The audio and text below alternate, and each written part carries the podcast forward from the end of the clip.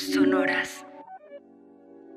He sido muy afortunada y he estado rodeada de grandes mujeres que me han enseñado el valor de defender la integridad de un ser humano, sin importar el ser mujeres o hombres.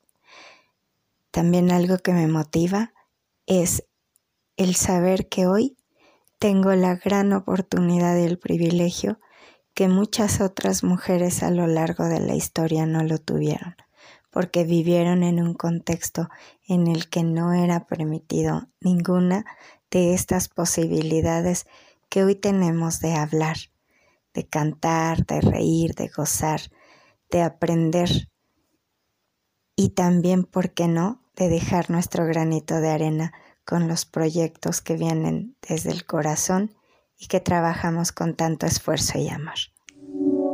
Sonoras. Sororas. Juntas tejiendo sonoridad. Juntas tejiendo sororidad.